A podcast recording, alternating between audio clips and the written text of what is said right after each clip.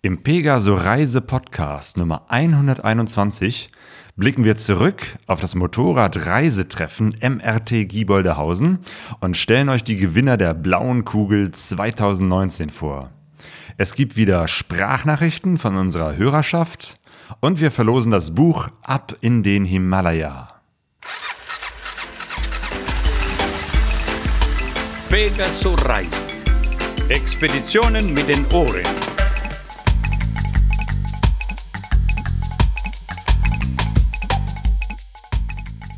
Herzlich willkommen zu Pegaso Reise. Wir sind Sonja und Claudio und ihr hört den Motorrad Abenteuer Podcast. In unseren Sendungen könnt ihr viele Geschichten über Motorradreisen hören. Ihr könnt euch natürlich auch im Netz Videos anschauen oder Reiseberichte lesen. Aber die besten Informationen, Geschichten und Tipps erhält man brühwarm durch die direkte Begegnung mit anderen Reisenden. Und dafür gibt es Motorradreisetreffen wie das MRT. Jetzt muss ich sagen, ich war dieses Mal nicht mit dabei. Und das Sehr ist jetzt, schade. Ja, und das ist jetzt wirklich in den letzten Jahren echt ähm, eine Premiere oder wie soll man das sagen? Weil eigentlich war ich ja die letzte Zeit immer mit dabei, aber ich war an dem Wochenende so fertig und erschöpft von der Arbeit und so ein bisschen körperlich angeschlagen. ein bisschen hört man das jetzt immer noch, deshalb werde ich mich ähm, in dieser Sendung wahrscheinlich äh, öfter als sonst räuspern. Äh, ich hoffe, ihr verzeiht mir das. Ja, also ich war leider nicht mit dabei. Das Herz hat mir auch echt geblutet, aber ich brauchte mal eine kleine Ruhezeit. Aber. Ja, das war sehr, sehr schade, weil ganz, ja. ganz viele Leute haben auch nach dir gefragt, irgendwie, die ähm, wussten gar nicht, äh, wer, wer bin ich? Claudia erkennt man nur, wenn eine Sonja dabei ist. Und äh, ja, ich sollte dir auf jeden Fall ganz, ganz viele äh, Grüße ausrichten. Ja, wir sind keine siamesischen Zwillinge. Äh, bei unserem großen Unterschied wäre das auch ein bisschen albern. Aber ähm, es ist doch jetzt vielleicht ganz gut, wenn, äh, wenn du so ein bisschen erzählst, wie es denn war. Ich frag dich mal, weil wie ist zum Beispiel, erzähl doch mal so ein bisschen für die Leute, die noch nicht da waren, die soll es ja auch geben. Was? Was gibt's? Leute, die noch nie auf dem MRT waren? Ja, anscheinend. Was ist denn das Motorradreisetreffen? Ja, wie der Name das schon sagt, es treffen sich ganz, ganz viele, circa 400. Ich weiß gar nicht, hätte, hätte Ralf nochmal fragen sollen, mhm. wie viele Leute diesmal dabei waren. Auf jeden Fall mehrere hundert Leute treffen sich da, die alle diese Passion für das Reisen mit dem Motorrad haben. Das heißt, die Menschen kommen da zusammen in Gieboldehausen. Das ist so eine kleine Stadt oder Dorf in der Nähe von Eher ein äh, Dorf, ne, würde ich sagen. Göttingen, genau, in der Nähe von Göttingen ist das. Wo der Hund begraben ist normalerweise. Aber wo an diesem Wochenende, immer das erste Wochenende im September, richtig was los ist, weil da eben halt die Menschen zusammenkommen. Zum äh, Niedersachsenhof, so heißt äh, diese Location. Das ist im Prinzip ja eine große Gaststätte mhm. mit einem großen Saal und jetzt haben sie kürzlich noch so, so einen extra Raum davor gebaut, wo man so die, äh, das sieht im Prinzip aus wie eine riesengroße Garage mit Fenstern. So eine überdachte Halle, ne? Ja, ja, genau, so eine, so eine offene Halle. Drumherum ist eine große Wiese, die Zeltwiese, wo man eben halt äh, zelten kann. Das äh, macht die, die, Sache eben halt auch so ein bisschen so Abenteuer-like, dass man da im Prinzip wie auf einer Reise erstmal hinfährt, sein Zelt aufbaut. Äh, abends gibt's äh, Lagerfeuer. Ähm, es gibt eben halt so gemeinsame, das gemeinsame Frühstück äh, und Essen natürlich in diesem äh, großen, überdachten Raum. Es gibt so innen drin einen großen Saal, den kann man wirklich auch komplett abdunkeln für die äh, Dia-Vorträge. Vorträge. Äh, draußen wird eine Open-Air-Bühne äh, aufgebaut und natürlich gibt es ein echtes Lagerfeuer, wo oh, man dann spät abends noch bis tief in die Nacht äh, zusammensitzt und sich äh, Geschichten erzählt. Das Ganze ist ja auch so eine, äh, so eine Institution, muss man sagen, ne? Es, ja, genau. Es ist seit, äh, seit 23 Jahren gibt es das MRT. Wir hatten auch schon mal eine, eine, extra Sendung gemacht, wo der Ralf Wüstefeld, der Organisator, äh, davon erzählt, wie die ganze Geschichte ist, wie das mal entstanden ist äh, und wie es so geworden ist, wie es jetzt ist. Genau, ähm, noch mit dem Orga-Team ist der Speedy, ne? Mhm. Das ist auch einer, der von Anfang an dabei war. Ich glaube, das war es so hauptsächlich, oder? Ja, der, Ralf ja. und Speedy, die äh, schmeißen mhm. da den, äh, das Ganze. Also natürlich gibt es ganz, ganz viele Helfer auch, ja, die da unterstützen und mitmachen. Mhm. Ähm, ähm, aber es ist eben halt auch nochmal, glaube ich, eine ganze Menge an Arbeit so drumherum, um das alles so äh, dahin zu kriegen, dass es so läuft, wie es läuft. Ja, und da treffen sich eben halt ganz, ganz viele alte Hasen und Veteranen, die das schon immer gemacht ja, haben. Ja, und die auch noch am Anfang dabei dabei waren, als das MRT noch kleiner war und auf einer Kuhwiese stattfand. Und die, die schwärmen immer noch davon und sagen, ach, damals auf dieser Kuhwiese, das war viel besser. Ja, allem, das ist so lange her, dass ich, ähm, ich glaube, ich war das erste Mal vor elf, zwölf Jahren oder so dort. Stimmt, da war ich nämlich auch einmal da, ohne dass du dabei warst. Aber das ist schon, schon lange her, noch vor unserer Brasilienreise. Äh, und schon, schon damals war das da auf diesem Niedersachsenhof und schon damals haben die Leute erzählt, früher war das besser. Aber, äh, und das finde ich eben halt, das ist das Schöne daran, dass auch immer wieder neue Leute dazukommen. Und das finde ich auch wichtig, dass es eben halt nicht nur so ein ehemaligen Klassentreffen ja. ist, ähm, sondern eben halt auch ein Treffpunkt, wo Leute sich Inspiration abholen. Äh, Leute, die irgendwie Spaß dran haben, eben halt auch selber mit dem Motorrad unterwegs zu sein, die vielleicht eine große Reise vorhaben und das nutzen, äh, um sich Motivation, Inspiration abzuholen äh, und eben halt da mit, mit anderen Leuten ins Gespräch kommen. Ja, und um das noch so ein bisschen gezielter zu fördern, gibt es ja jetzt äh, in diesem Jahr wieder oder auf diesem Treffen wieder die blaue Kugel oder beziehungsweise die blaue Kugel gab es vorher noch nicht.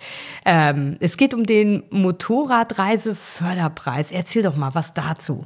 Jo, der, den gab es früher schon mal, dann gab es ihn lange Zeit nicht. Jetzt haben wir ihn wieder neu ähm, auferstehen lassen. Richtig, genau. Mit diesem Namen, die blaue Kugel. Und es ist auch tatsächlich ein äh, kleiner blauer Globus, den wir auf der Bühne vergeben für die drei besten Motorradreiseideen.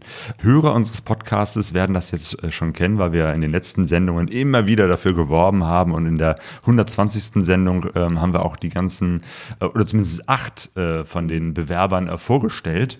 Ja, ihr könnt ähm. jetzt mal eben, die, die das wissen, können jetzt mal eben aufs Klo gehen. genau, ich Nein. muss die ganze Geschichte nicht nochmal erzählen. Aber wir stellen jetzt die drei Gewinner vor. Ich habe äh, O-Töne mitgebracht. Jetzt kannst du dir auch so ein bisschen äh, die Atmosphäre ähm, von äh, dem, dem Samstag, genau, Freitag beginnt das. Samstag ist eben halt auch so die Präsentation auf den Bühnen im großen Saal. Ähm, und äh, da habe ich eben halt auch das äh, mitgeschnitten, wie wir eben halt die drei blauen Kugeln, diese drei Motorradreiseförderpreise vergeben.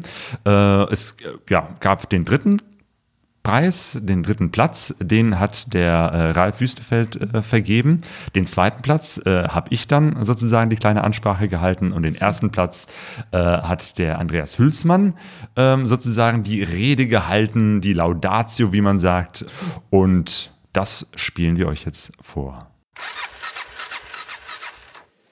Wir haben vor ja, mehr als zehn Jahren mal die Idee gehabt, und zwar ausgehend vom Andreas, hat ja oft gute Ideen, Andreas Hösmann, dass man doch mal etwas schaffen müsste, womit man die Leute zum Losfahren bringt. Also einen Preis auszuloben, der den Leuten hilft, ihre Reisepläne zu verwirklichen. Die Idee ist schon mal ganz gut, aber man braucht natürlich Förderer und Sponsoren. Und da sind wir dann auf die Suche gegangen und haben tatsächlich Firmen gefunden, die etwas in den Topf tun, damit wir Preise ausloben können. Wir haben das schon siebenmal gemacht. Bis zum Jahr 2013 haben wir Motorradreise Förderpreis ausgelobt und dann passierte etwas ganz Unglaubliches. Es gab keine Bewerbung mehr. Es gab keine interessanten Ideen mehr, gab keine Reiseprojekte, die vorgestellt wurden, keine Bewerbungen mehr sodass wir leider eine Zwangspause machen mussten. Und ja, im letzten Jahr, da hat der Claudio, Claudio, ich darf dich mal bitte hier zu mir bitten, da hat der Claudio vom Pegaso Reise, die machen einen sehr interessanten Podcast. Die haben die Idee gehabt, lassen Sie uns noch mal probieren. Genau, das ist ein Applaus wert. Ne? Also, so ein Projekt wieder zu beleben. Ich musste auch gar nicht lange überredet werden. Ähm, aber Claudio, vielleicht kannst du mal den Fortgang der Sache dann so kurz erzählen, wie es dann weitergegangen ist bis zum heutigen Tag. Ja, die Idee war eben halt, diesen Förderpreis wieder äh, ins Leben zurückzuholen, denn äh, ja, wir waren immer davon überzeugt, es gibt immer noch Menschen, die Motorradreisen machen, die interessante, spannende Idee haben und äh, losfahren wollen. Und äh, dann haben wir uns äh, zusammengetan und haben gesagt, wir müssen das mal mehr bewerben und ein bisschen mehr Öffentlichkeit dafür schaffen und äh, habe noch den Stefan Klabunde mit dazu geholt von Motorrad Reise TV, diesem YouTube-Kanal, den ihr vielleicht auch kennt. Ähm, und dann haben wir gemeinsam gesagt, okay, wir bewerben das im Netz, auf unserem Podcast, auf YouTube mit Motorrad Reise TV. Natürlich äh, ne, ist Andreas Hülsmann ähm, mit äh, genau, äh, Motorradabenteuer mit dabei, dass es auch in den äh, entsprechenden Zeitschriften beworben wird. Äh, und wir haben auch angeboten, wir werden äh, die Leute, die eben halt die, äh, diesen Preis gewinnen, die blaue Kugel, ähm, eben halt auch damit begleiten, dass die auch in diesen Medien so ein bisschen vorkommen. Denn ich glaube, das eine ist natürlich so ein bisschen eine Förderung zu bekommen, ein bisschen Aufmerksamkeit zu bekommen, aber vor allem ist es, glaube ich, auch für viele, die heutzutage reisen, auch nett und schön, auch ein bisschen Aufmerksamkeit im Sinne von Reichweite im Netz zu bekommen. Jeder hat so seinen eigenen Blog, äh, seine Facebook-Seite oder seinen eigenen Instagram-Account. Und das ist dann vielleicht auch eine schöne Geschichte, wenn wir anbieten, wir verschaffen euch ein bisschen Reichweite äh, und machen eure Geschichte bekannt. Denn das Ziel, das sowohl die Sponsoren als auch wir haben, ist, dass das Reisen mit dem Motorrad wieder bekannt wird oder bekannter wird ähm, und man nicht nur das Gefühl hat, das ist eine alte Geschichte von früher, sondern dass es immer noch Leute gibt, die sich aufmachen auf dem Motorrad, auf ein Abenteuer. Und jetzt geht es los mit dem großen Moment. Wir haben dank unserer Sponsoren Rucker, Heidenau und Enduristan wieder drei Preise ausloben können. Für diesen Förderpreis ist es wichtig, dass die Reise noch nicht stattgefunden hat. Das heißt, wir wollen den Preis also vorher verleihen, damit er so eine Art Starthilfe ist. Und die Reise sollte auch innerhalb des nächsten Jahres losgehen. Und idealerweise sollen die Förderpreisgewinner dann irgendwann mal wieder hier auf der Bühne stehen und erzählen, was sie daraus gemacht haben. Bruno, du warst auch einer der Gewinner, hast hier schon mehrfach von den Abenteuern erzählt. Ja, und in diesem Jahr ist es so, dass die Bewerbungen gesichtet wurden von einer Jury, bestehend aus den Sponsoren und natürlich auch diejenigen, die uns geholfen haben, bei der Verbreitung dieser Idee, also unsere Medienpartner, Motorrad TV, Nitschke Verlag, äh, Pegaso Reise, die über alle Kanäle ins Horn geblasen haben, um den Förderpreis wieder bekannter zu machen. Ja, und jetzt sind wir beim dritten Platz und der Bewerber für den dritten Platz hat sich natürlich Gedanken gemacht, wie er wegkommt von zu Hause, wie die Reise startet. Und er hat sich Gedanken gemacht darüber, wie es möglichst weit weggeht. Das ist also eine sehr weite Reise. Ähm, billig sollte sie auch sein.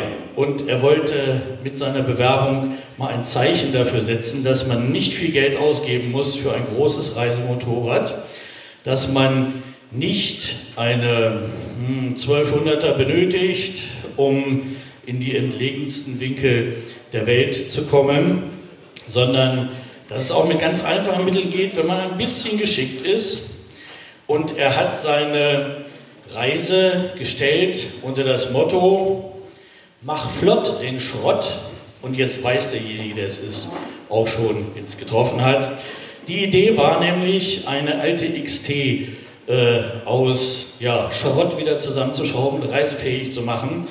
Und ich darf zum dritten Preis Blaue Kugel 2019 dem Mario Steiner gratulieren, darf ihn auf die Bühne bitten.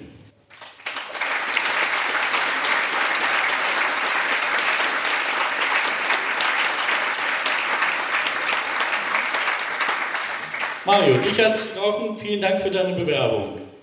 Heute gibt es erstmal die Verbriefung einer Urkunde mit deinem Preis und damit du dir äh, auch immer eine Erinnerung schaffst, auch loszufahren, stellst du dir bitte die blaue Kugel zu Hause deutlich sichtbar hin.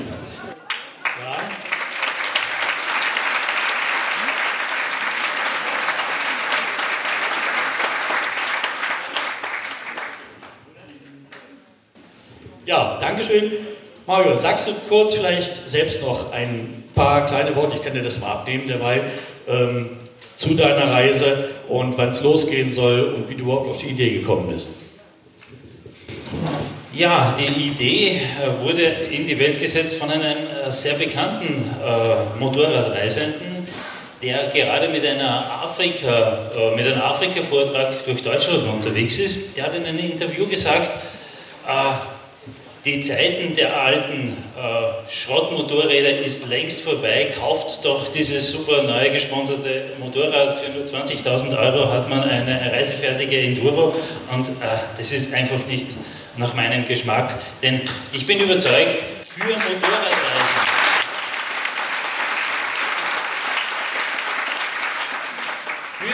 Motorradabenteuer benötigt man nicht ein, ein, teures Motorrad. Man braucht nur irgendein Motorrad, man muss das richtige Mindset haben, man schraubt, und das ist jetzt mein Vorschlag, ich, ich habe einen, gestern einen Motorradrahmen, wirklich nur den Rahmen von einer, so einer XT600 aus den 80er Jahren geschenkt bekommen, den werde ich instand setzen. Äh, die Besucher des MOTs können das auch mich mitverfolgen, den Baufortschritt mitverfolgen, ich werde das posten. Und äh, im Dezember werde ich die, äh, die Reise antreten mit dem alten Motorrad Low Budget und ich werde zeigen, dass man auch mit einem alten Motorrad immer noch Afrika durchqueren kann. Super, danke. Und wenn du zurück bist, und wenn du zurück bist, sehen wir dich wieder hier auf der Bühne, Mario. Dankeschön. Danke.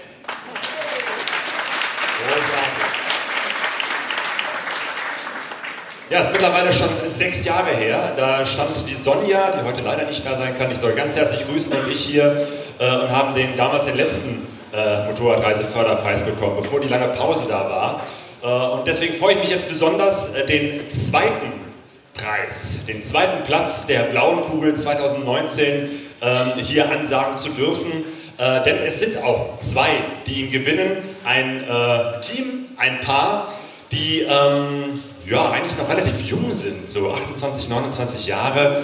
Ähm, die ähm, haben, ähm, haben schon äh, die eine oder andere Reise gemacht. Die waren auch schon mit Motorrädern in Südamerika unterwegs und äh, sind dort nicht nur einfach die Panamerikaner gefahren, sondern auch quer durch den Urwald, durch den Amazonas, durch Nordbrasilien, also wirklich heftige Strecken, ähm, sodass man sagen kann, Mensch, die haben so viel miteinander erlebt äh, und gemacht Jetzt könnten Sie sich eigentlich äh, hinsetzen und sagen, das wollen Sie auch tun, ähm, dass Sie sesshaft werden, ähm, sich vielleicht eine Existenz aufbauen und vielleicht nochmal eine Reise machen.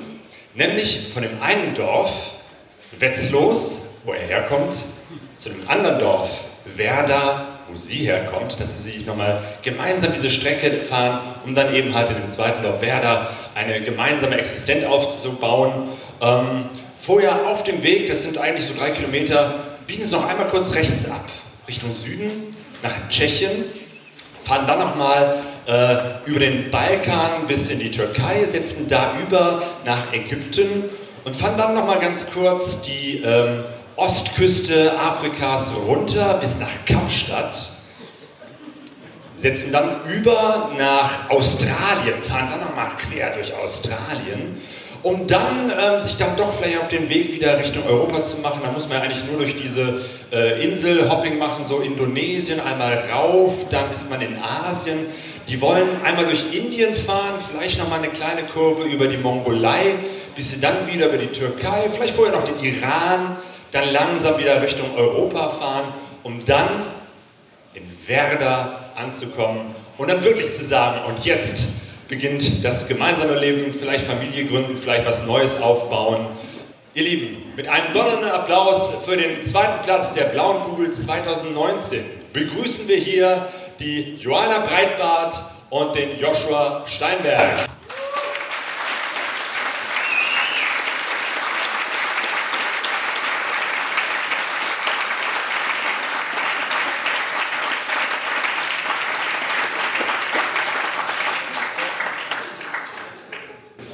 Jo, einmal die Urkunde und natürlich die blaue Kugel.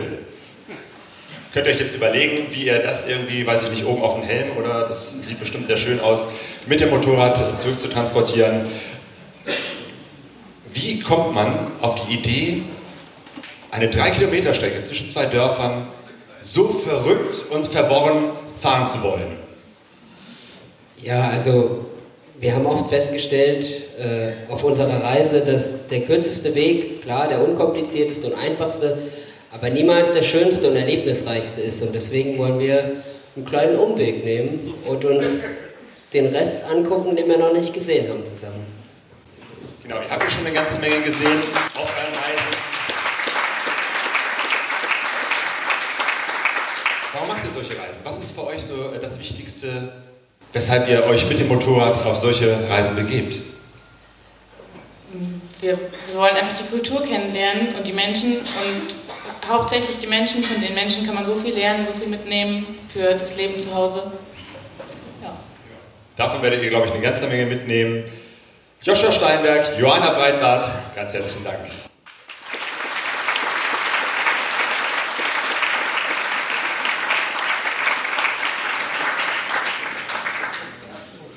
Jetzt kommt ein Tusch, tete, und ich komme. Er ist nicht tuschwürdig. Ähm, Ralf hat mir gesagt, ich soll vielleicht noch ein paar Takte dazu sagen, wie es in mich gefahren ist, dass ich die Idee hatte, einen Förderpreis zu machen. Es fährt einiges in mich, wenn ich unterwegs bin. Also nicht ernsthaft, so im Kopf. Wenn du so lange alleine fährst, dann kommst du auf die dummsten Gedanken. Weil manchmal helfen einem Leute dabei. Äh, und äh, zum Beispiel, die Geschichte habe ich schon mal hier erzählt, aber wir haben ja viele Neulinge, hier kann man so ruhig nochmal erzählen. Ich liebe Harley-Fahrer. Für mich sind das irgendwie, ist jetzt böse, aber irgendwie so ein paar davon sind bildungsresistente Zellhaufen, eigentlich nicht viel mehr. Na? Nicht alle, nicht alle, nicht alle, Gottes Willen, Gottes Willen. Ich spüre schon, wie die Kälte hier jetzt raufkriegt. Ne? Was will der von uns? Nein, aber der war so speziell. Und ich flippe mir die Burschen ganz gerne, weil es mir persönlich auf den Piss geht, dass die nicht grüßen. Das haben die nicht nötig. Und dann pflücke ich mir so einen Burschen. Und ich komme aus dem Ruhrgebiet, also ich weiß, wo die Kohle wirklich spatz ist. Und dann haue ich mir den mal ran. Und der war gerade, schwadronierte dann darum, er wäre auf irgendwie so einem Harley-Treffen unterwegs gewesen. Und dann hat er gesagt, ihr Burschen, ihr seid doch ziemlich kalt gestrickt. Ich habe gehört, da dürfen andere Motorradfahrer gar nicht drauf. Auf die Wiese, da wo ihr seid, oder auf dieses, in dieses Gebiet da rein, auf diesem Platz. Nein, nein, wir sind da offen. Die dürfen nicht direkt auf die Wiese am Rand, können die gerne parken und so weiter. Ich sage, ich war auf anderen Treffen, sagt, da ist jeder willkommen. Liegt vielleicht daran, dass die Leute unterwegs sind und weltoffen sind. Und dann sagt er, ja, der Höhepunkt ist immer, na, da wird Öl aus dem alten Japaner gelassen, auf die Bühne gezerrt, der Schrotthaufen, und dann dauert zehn Minuten, und dann, wenn der Motor hochgeht, dann wird richtig gejubelt, lautes Gejohle, und er war richtig euphorisch. Und da habe ich ihm gesagt, Alter, dann mache ich auch mit einer Harley in fünf Minuten, und da ist das Öl noch drin. Fand er jetzt, fand er nicht so lustig. Braucht, brauchte auch ein bisschen, bis er den irgendwie verarbeitete. Ich war ja auch mal mit einem Harley-Fahrer unterwegs. Ich sage jetzt nicht mehr. Der eine oder andere mag sich daran erinnern, 2013 mit dem Lothar Baltrusch, Way to Guyenne. Ich glaube, hatte ja auch so einen kleinen Vortrag gemacht. Und äh, der saß ja dann bei mir auch im Wohnzimmer.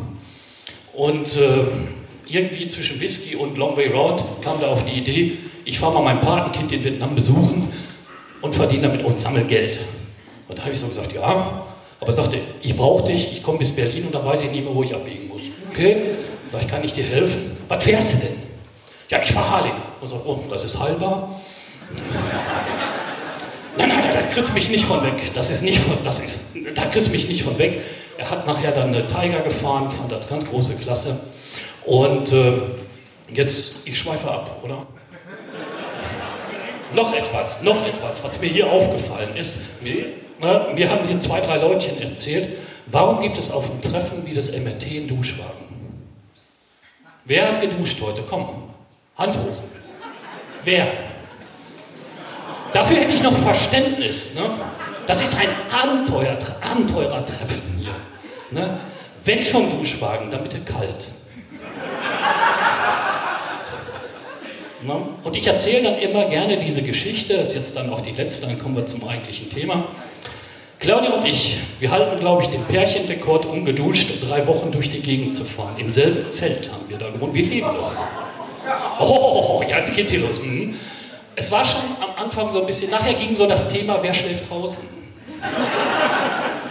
Und Claudia sagte, schlaf du draußen, hier gibt's Wölfe. Dann habe ich gesagt, ja, aber Wölfe fressen auch Aas, weil ich hatte langsam diesen Geruch an mir. So der leichte Verwesungsgeruch, nein. Und wir haben es geschafft. Und dann der Hit, Wir kommen in Krasnojarsk an. Wir sind von Bischkek bis nach Krasnojarsk gefahren. Es waren knapp drei Wochen. Wir sind einmal in so einen dreckigen Tümpel gesprungen. Sonst kein Wasser, nirgendwo kein Hotel, nur Zelt. Und da kommst du in die größte Bude rein, die so Zimmer vermietet. Ungefähr so, ich schätze mal 150 Zimmer. Eine Dusche. Nicht pro Zimmer, nicht pro Etage, für das ganze Hotel. Und da gibt es eine Liste, wer duschen darf, solange wie der sibirische Highway. Und wir hatten unsere Motorräder aufgegeben. Und äh, am nächsten Tag wollten wir mit dem Zug fahren. Und wir waren uns beide so einig, so können wir nicht ins Abteil. Das geht nicht. Und wir waren essen und da kommt die Dejourne ja auf uns zu und sagte, da wäre einer abgesprungen. Wir müssen uns beeilen. Wir hätten fünf Minuten. Wir rauf in die vierte Etage, Aufzug gibt es nicht, runtergehechelt und dann rein in den Keller. So habe ich mir immer einen KGB-Verhörkeller vorgestellt. Eine Funzel hängt darunter, der Putzbrille wird da weg, eine fette Holztür und da drin stockdunkel. Es kommt ein Rohr aus der Decke, nur ein Rohr. Nichts anderes, kein Duschkopf, kein gar nichts. Und in der Ecke steht ein Plüschsessel, schon durchtränkt von wie viel Litern Wasser, ich weiß es nicht, wo du deine Klamotten drauf ablegen sollst. Und es dauerte keine drei Minuten. Wir waren gerade so ein bisschen in der Seife drin. Wenn man so drei Wochen nicht geduscht hat, dauert es ein bisschen länger eigentlich. Und dann klopft es schon an der Tür mit dabei, dabei. Da stehen schon die nächsten vor der Tür. So viel noch dazu. So, jetzt kommen wir aber zum eigentlichen Thema. Abenteuer. Liebe Abenteurer, Abenteurerinnen und Abenteuernde, man muss ja heute auch die Gender, Gendergeschichte da beachten. Ja, es geht um einen, ich sage es schon mal vorweg, jungen Mann.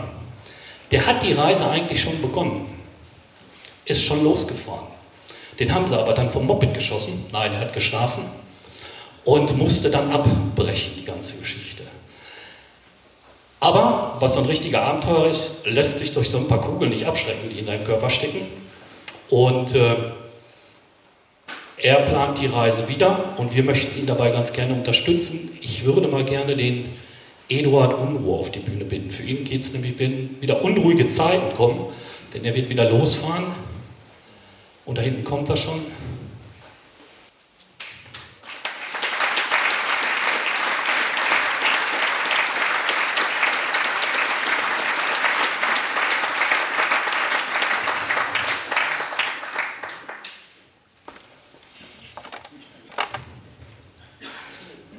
Ja, und? Was sagst du? Ja, ich freue mich. so, dann gebe ich hier schon mal deine Urkunde. Jo, ich habe dann gerade die Leute schon so ein bisschen neugierig gemacht mit dem, dass man auf dich in Georgien geschossen hat. Genau. Erzähl du doch mal die Geschichte. Du bist da näher dran als ich. ich war ein bisschen näher dran, ja. Ähm, ja, ich bin am 1. Mai losgefahren dieses Jahr mit einem Kumpel und wir wollten in grob vier Monaten von Deutschland bis zum Baikalsee fahren. Haben es dann nur bis Georgien geschafft. Ähm, und zwar war das unsere letzte Nacht eigentlich in Georgien und wir haben gezeltet, kurz vor der aserbaidischen Grenze. Und ich habe halt nur nachts eine Taschenlampe auf mich zukommen sehen und dachte mir, das ist ja der Besitzer von einem Grundstück oder so, wo wir gecampt haben, wo wir nachts freigecampt haben. Und äh, ich muss das kurz korrigieren, ich lag nicht in meinem Zelt, ich saß in meinem Campingstuhl und habe nur einen Knall gehört und hatte dann eine Kugel im Bein. Äh, da hat sich der Jäger ein bisschen vertan, hat ein bisschen erschrocken geguckt, als er gefunden hat, was er da getroffen hat. Ähm, ja, hat halt, äh, die Kugel hat halt den Oberschenkel gebrochen, deswegen konnte ich an der Stelle nicht mehr weiterfahren, lag dann da noch eine Woche im Krankenhaus. Und will dann zumindest einen Teil der Reise nächstes Jahr nochmal anfangen. Also zumindest ein paar mehr halbe will ich nochmal fahren, weil so weit bin ich ja dieses Jahr nicht mehr gekommen. Und äh, ja, auch jetzt ist es sich anreißen, nochmal zu probieren. Ja, ist ja nicht mutig, sich durch so einen dann nicht abschrecken zu lassen. Ne?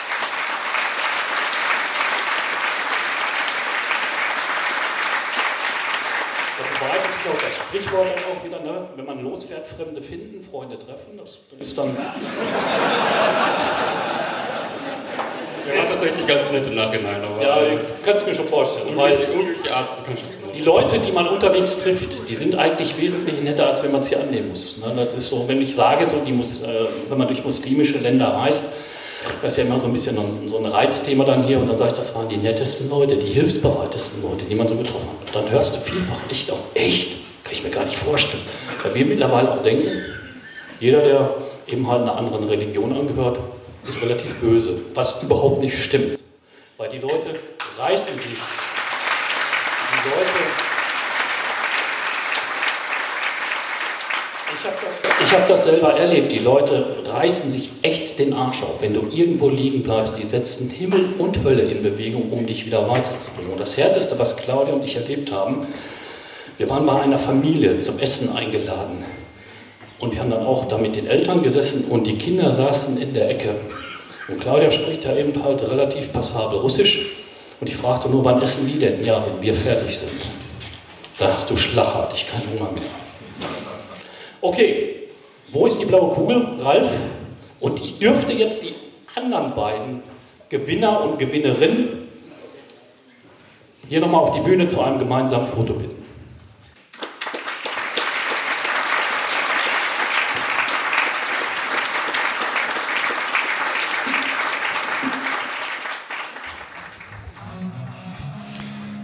Ich stehe jetzt hier bei dem Gewinner des Motorradreiseförderpreises der blauen Kugel, dem Eduard. Eduard, du hast den ersten Preis gewonnen. Geht's dir gut? Ja, ich kann mich nicht beklagen, ich freue mich. Jo, ähm, ja, deine Geschichte war ja die, äh, du hast die Reise eigentlich schon mal angefangen, musstest sie abbrechen, weil du äh, in Georgien von einem Jäger angeschossen worden bist. Ähm, deswegen äh, ist jetzt deine Reise, äh, wird die, die eben halt nochmal stattfinden, beziehungsweise du willst äh, den Pamir Highway fahren. Genau, weil das war auch eins der Highlights sozusagen von der Reise, die ich jetzt eigentlich geplant hatte. Und äh, zumindest den Teil möchte ich dann nochmal starten, nochmal probieren. Und da kommt der Preis natürlich ganz gelegen. Jo. Ähm, aber deine Verletzung, das sieht irgendwie ziemlich gut aus. Ich dachte, du bist jetzt hier schon mit irgendwie einem dicken Gips oder so, aber zumindest kannst du schon ganz normal laufen.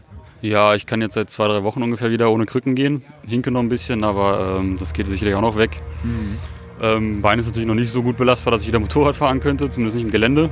Ähm, aber das sollte sich ja in den nächsten ein, zwei Jahren auch wieder geben. In den nächsten ein, zwei Jahren? Ja, ähm, voll belasten kann ich es, glaube ich, in so drei, vier Monaten wieder. Ja. Und dann kann ich auch wieder Motorrad fahren, denke ich. Ja, ja. Okay, aber du willst erstmal wirklich äh, richtig gesund werden, bevor das äh, richtig losgeht. Genau, erstmal alles verheilen lassen und äh, nichts riskieren. Dann kann es auch wieder losgehen. Genau, es waren ja einige äh, ledierte Leute auf der Bühne. Allen voran Andreas Hülsmann, der, dessen Achillessehne gerissen ist, der wirklich mit, einer, mit so einem dicken Verband bzw. so einer Schiene auf der Bühne stand. Dann äh, äh, Joshua und Johanna. Jo- Joshua hat ja auch äh, einen Motorradunfall gehabt, äh, hinkt auch noch so ein bisschen, aber der ist auch schon, kann auch schon wieder Motorrad fahren. Also es sind einige Verletzte auf der Bühne gewesen. Da sahst du noch relativ gut aus. Ja. Weil ich bin jetzt nicht der Einzige, der ein bisschen gehumpelt hat. Richtig, genau. Ja, also von daher hoffe ich, dass du jetzt äh, bald äh, schnell wieder gut gesund wirst und dass äh, bald dann deine Reise losgeht. Ja, vielen Dank. Hoffe ich auch. Und dann, wenn du von der Reise zurück bist, dann machen wir noch mal ein richtig großes Interview und dann erzählst du, was äh, du alles so erlebt hast. Ja, sehr gerne, ich freue mich. Jo, Dankeschön. Danke. Ach Mensch, ich wäre echt gerne dabei gewesen. Ah Mann, aber nächstes Mal, nächstes Jahr wird es ja auch wieder die blaue Kugel geben und dann freue ich mich echt wieder dabei zu sein beim MRT. Genau, beim nächsten Mal kannst du hinfahren und dann bin ich nicht dabei. Okay, dass wir uns mal abwechseln. Ja. Dann erzählst du im Nachhinein, wie es war. Äh, ja, mal schauen, ob das so läuft. Aber das ist ja jetzt noch Zukunftsmusik. Ähm, ich wollte noch mal zurückblicken, vor, kurz vor der Anreise. Das ist ja oft so, ähm, eigentlich die Abreise meine ich eigentlich. Und zwar ist es ja so, wenn man noch mal so ein, zwei Tage, bevor man irgendwo hinfährt, in die Garage geht, guckt äh, und checkt, was ist mit dem Mopeds los, ne, dann kann es ja manchmal sein, dass da noch so ein paar aufregende Dinge irgendwie passieren. Und bei unseren alten Möhren äh, hat man eigentlich immer diesen Spannungsfaktor, dass man nie genau weiß, ob kurz vorher noch was passiert. So, lange Rede, kurzer Sinn. Der Claudio hatte mit seiner Beta Alp irgendwie mal wieder den Vogel abgeschossen, ne? Erzähl doch mal mit deinem Vergaserproblem. Ja, ja, mein Vergaser äh, wollte nicht, äh, so wie er wollte. Ähm, Wie du wolltest. Eigentlich, eigentlich gibt es eigentlich immer irgendwelche Schwierigkeiten an, an, an dem Moped. Und vor allem, ähm, wenn man eben halt dann doch mal irgendwie eine etwas, äh, eine Wochenendtour, also ein bisschen länger Ja. unterwegs ist.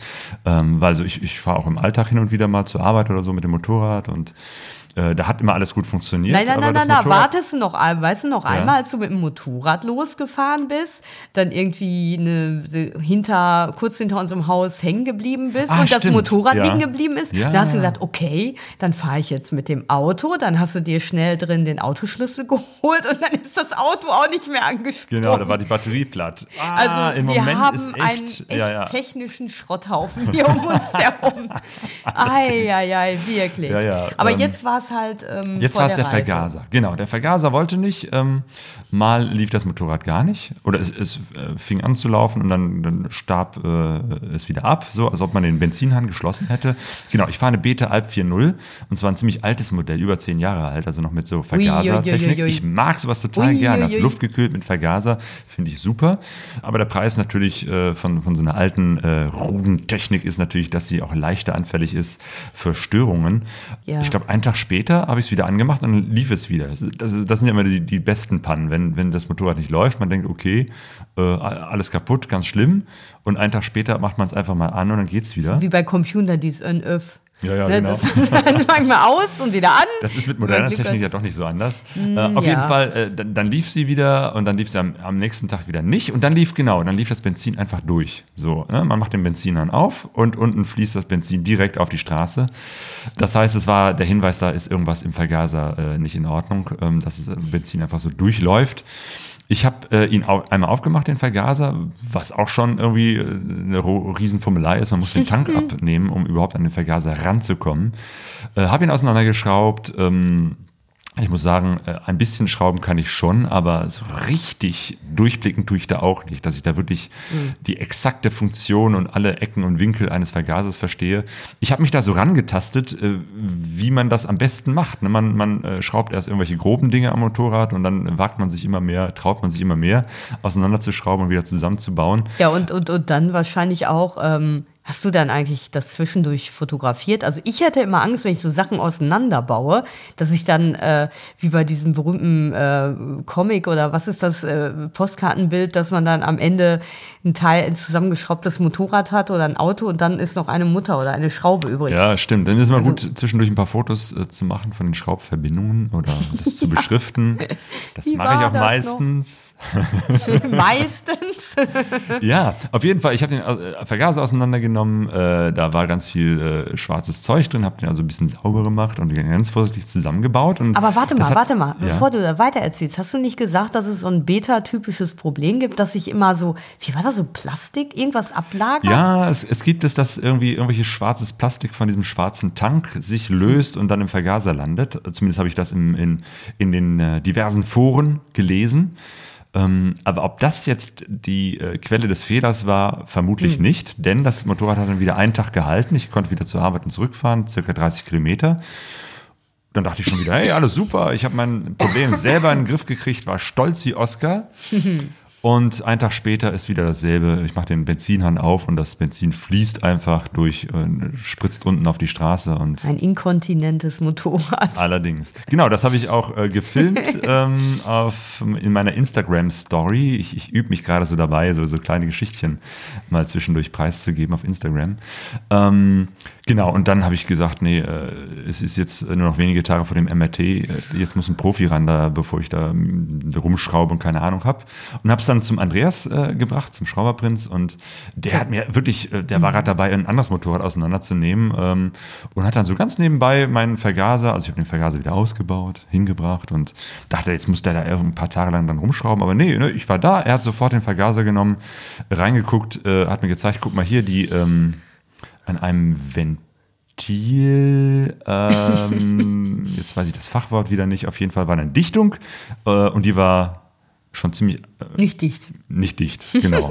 Die, die musste einfach undicht, die musste Ja. ausgetauscht werden, äh, was eben halt dazu geführt hat, dass äh, dieses Ventil manchmal eben halt das Benzin einfach durchfließen lassen und nicht mehr dicht gehalten hat. Und ob das wirklich auch dann funktioniert, weiß man ja erst, wenn man wieder alles zusammengebaut hat. Also habe ich dann, also er hat mir das sozusagen nach einer halben Stunde waren wir durch und ich habe das äh, äh, den Vergaser wieder mit nach Hause genommen, in der Garage wieder eingebaut. So kurz vor so der Abfahrt an in einem Wochenende ist es ja immer so eine nervöse Geschichte. Hält das jetzt alles auch? Ja, genau. Aber, Also oh was- Wunder, es hat, ja. äh, es hat funktioniert, das Motorrad lief dann wieder. Ja, aber dann hast du so eine kleine Probefahrt gemacht und festgestellt, dass dein Tacho nicht mehr funktioniert.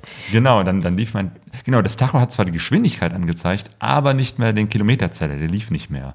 Und der ist, ähm, zum einen ist es allgemein doof, wenn so etwas nicht geht und vor allem für mich, äh, weil ich keine Benzinanzeige habe. Ähm, ich dieses Motorrad hat auch keinen äh, Reservehahn, äh, also man kann es nicht auf Reserve Kein stellen. Reservetank. Es gibt ein Lichtchen, was eigentlich äh, sagen sollte, der Tank ist fast leer. Das hat aber noch nie funktioniert. Das heißt, das Einzige, woran ich sehen kann, wie viel ich noch im Tank habe, ist eben halt die Kilometerzähleranzeige. Und die war jetzt auch kaputt. Also habe ich noch mal eben äh, dieses, das Tachometer komplett auseinandergenommen, um zu gucken, was da jetzt kaputt ist. ähm, auch wieder das Übliche, keine Ahnung von nix, alles auseinandergenommen, geguckt, wieder zusammengebaut, lief wieder. Ja, und aber dann? Dann war die Sicherung raus. Es ist so, als ob das Motorrad sagen wollte, Bäh, ich habe keinen Bock, ich will hier bleiben. Ja. Und dann, dann hat mein Moped auch noch gezickt, weil also am Abend vorher, vor der Abfahrt, dachte ich nämlich noch, ah Mann, ich fahr doch mit. Und ähm, dann war auf einmal bei mir das Problem, dass ich den Benzinhahn aufgedreht habe und dann mein Moped äh, inkontinent war. Die haben sich abgesprochen. Also irgendwie waren die beiden dabei, das Ganze zu sabotieren. Ja, ich glaube, bei dir war es nur die, die ähm, Ablassschraube. Das kann sein, am, ja. ähm, ja. Am Vergaser. Die habe ich dann wieder zugedreht und dann lief es wieder. Genau, ich musste dann nochmal eben schnell die Sicherung wechseln an meinem Motorrad. Dann Ja. lief auch wieder äh, das, der, der Strom, äh, das Licht und alles äh, am Motorrad. Und das Tachometer, lief das eigentlich? Nee, der Kilometerzähler lief erst nicht. Der lief dann irgendwann später auf der Reise dann doch, aber weil das ist ja nicht so notwendig, um zu fahren. Zumindest der Vergaser lief und Strom war da. Das sind ja die wichtigsten Voraussetzungen. Genau, und so bin ich dann am Freitag endlich losgefahren zum MRT. Ah, aber das, das, das sind einfach so Geschichten, die gehören dazu. Und ich erzähle Ja. die jetzt auch einfach hier, um ähm, euch, also vor allem denen, die eben halt nicht ein nagelneues Motorrad haben, sondern auch eine alte Möhre fahren. Ähm, man hat ja oft das Gefühl, boah, alle Motorräder laufen, nur meins ist kaputt. So, aber ja, das stimmt natürlich man, man stellt dann immer wieder fest, das geht anderen auch so. Weil, genau, äh, so war das auch. Als ich dann angekommen bin, fiel mir nämlich auf, bei der Ankunft äh, in Gieboldehausen auf dem Platz vom MRT, dass mein Licht plötzlich nicht ging. Äh, und neben mir hielt dann die Britta mit ihrer BMW F800, ähm, also ein relativ modernes Motorrad im Gegensatz zu meinem. Und auch bei ihr war das Licht kaputt. Also irgendwo vor Gieboldehausen sind schlimme Strahlen, die alle Motorradlichter kaputt Oh machen. Also. Birnen. Keine Ahnung, was das war. Dann bin ich nochmal eben schnell losgefahren zu einer Tankstelle, die in der Nähe ist und habe dann eine, äh, zwei Glühbirnen, eine hochmoderne, was ist das, H7 für ihre BMW und eine H4 für mein, für mein Motorrad äh, geholt und dann haben wir erstmal unsere, unsere Lampen ausgetauscht. Ja, aber da hast du auch immer was zu erzählen bei so einem alten Moped, ne? Ja, genau. nie langweilig. Und, äh, das ist dann auch äh, irgendwie eine, eine schöne Geschichte, dass, äh, dass das dann auch klappt. Und äh, ich hatte auch nicht äh, alles Werkzeug dabei, das ich dafür brauchte. Ich stellte fest, um meinen äh, Lampenschirm abzumachen, brauche ich erstmal einen äh, 10er Maulschlüssel. Aber wie das auf so einem Treffen, Ja. brauchst du nur zwei Leute zu fragen und schon hast du da mehrere Werkzeugkästen neben dir stehen. Ja, das ist ja so wie, ähm, also wenn so, wenn dieses Schrauben so, ein, so eine Leidenschaft ist, dann sind die Leute auch, habe ich das Gefühl, wenn die so diese Passion haben zu schrauben, dann reicht denen oft ihr eigenes Moped nicht. Die laufen dann mit so Röntgenaugen über den Platz und sobald jemand irgendwo mit so einem kritischen Auge au- an seinem Mop Moped rumfummelt, dann kommen die sofort angerannt und sagen, hier kann ich dir helfen und ich habe auch die Werkzeuge. Genau, und solche Menschen sind natürlich dann super. Ja. Ja. Ja, zwischendurch war bei irgendjemandem, glaube ich, sogar der Reifen äh, kaputt, hatten Platten und das war dann irgendwie so ein Menschenauflauf von, weiß ich nicht, Alle 10, gucken, 15 Leute, die alle dann fachsimpeln, wissen alles am besser. Ende macht ja doch nur eine oder einer. äh, und, und das ist dann ganz toll, wenn dann Ja. irgendwie eine, zehn Spezialisten drüber rumstehen und sagen, nee, ich will das aber anders machen.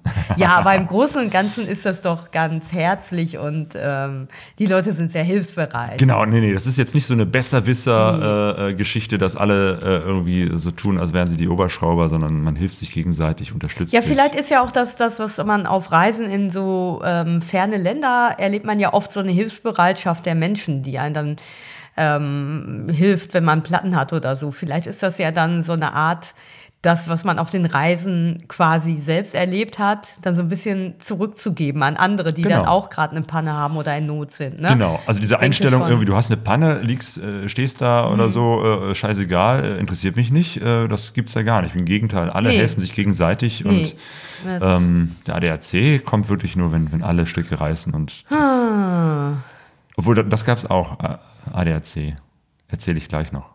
Okay. Aber nicht bei meinem Motorrad.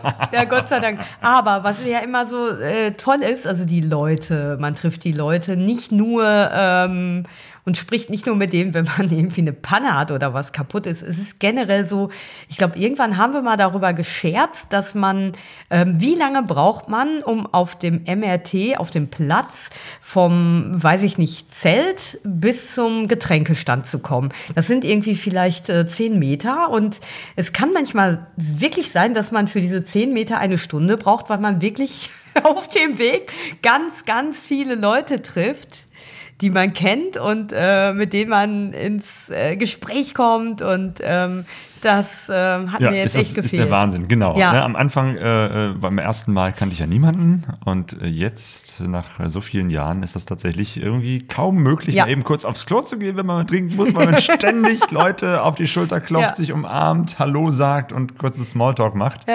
Ähm, und es war, waren auch, äh, ich habe ganz viele äh, Leute getroffen, die ich bisher äh, nicht persönlich kannte, sondern eben halt nur übers Netz, äh, Facebook, Mhm. Instagram oder eben halt über die Interviews. Zum Beispiel äh, Martina und Mario, ne, die ich bei dem, im vorletzten Podcast äh, Mhm. äh, interviewt habe mit ihrer Himalaya-Reise, die habe ich da getroffen und die ganzen anderen, also nicht alle, aber einige von den äh, Bewerbern äh, für die blaue Kugel, das war äh, toll, ne, die Ja. dann vor Ort zu treffen und Das mal endlich sich persönlich zu unterhalten. Dann waren da äh, zum ersten Mal Bea und Helle, die werden vielleicht die einen oder anderen auch kennen, die haben wir vor Jahren mal interviewt.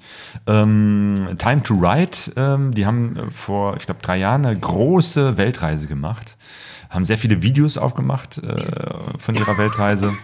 Bea und Helle, klasse, die beiden Bayern, die hatten wirklich eine extrem lange Anreise. Ah, ja. Trotzdem mit ihren Motorrädern sind sie bis äh, nach Ja, Lieberhausen aber gefahren. das sind einfach so zwei Verrückte, die, die, wenn man die Videos sieht, die, die machen einfach solche Genau, Sachen. für Ne? die ist kein Weg zu weit. Nee. Äh, Lisa und Andrasch von Two Credits, äh, das war auch mal nett, die beiden zusammenzutreffen. Andrasch hatten wir ja schon damals beim Tesch getroffen, aber Lisa erstmals auch. Die beiden haben noch eine große Reise vor sich, machen Mhm. aber jetzt schon mit ihrem äh, Blog und ihrer Webpräsenz ganz viele Sachen.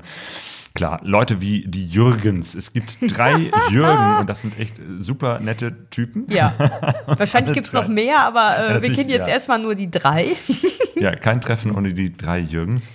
Äh, äh, Britta, genau, äh, deren Lampe ja auch kaputt war. Die Anke war da. Äh, Andrea, ähm, natürlich Bruno und das Oh, ja. Aufspurteam. Das war auch super, dass die auch als Team gekommen sind.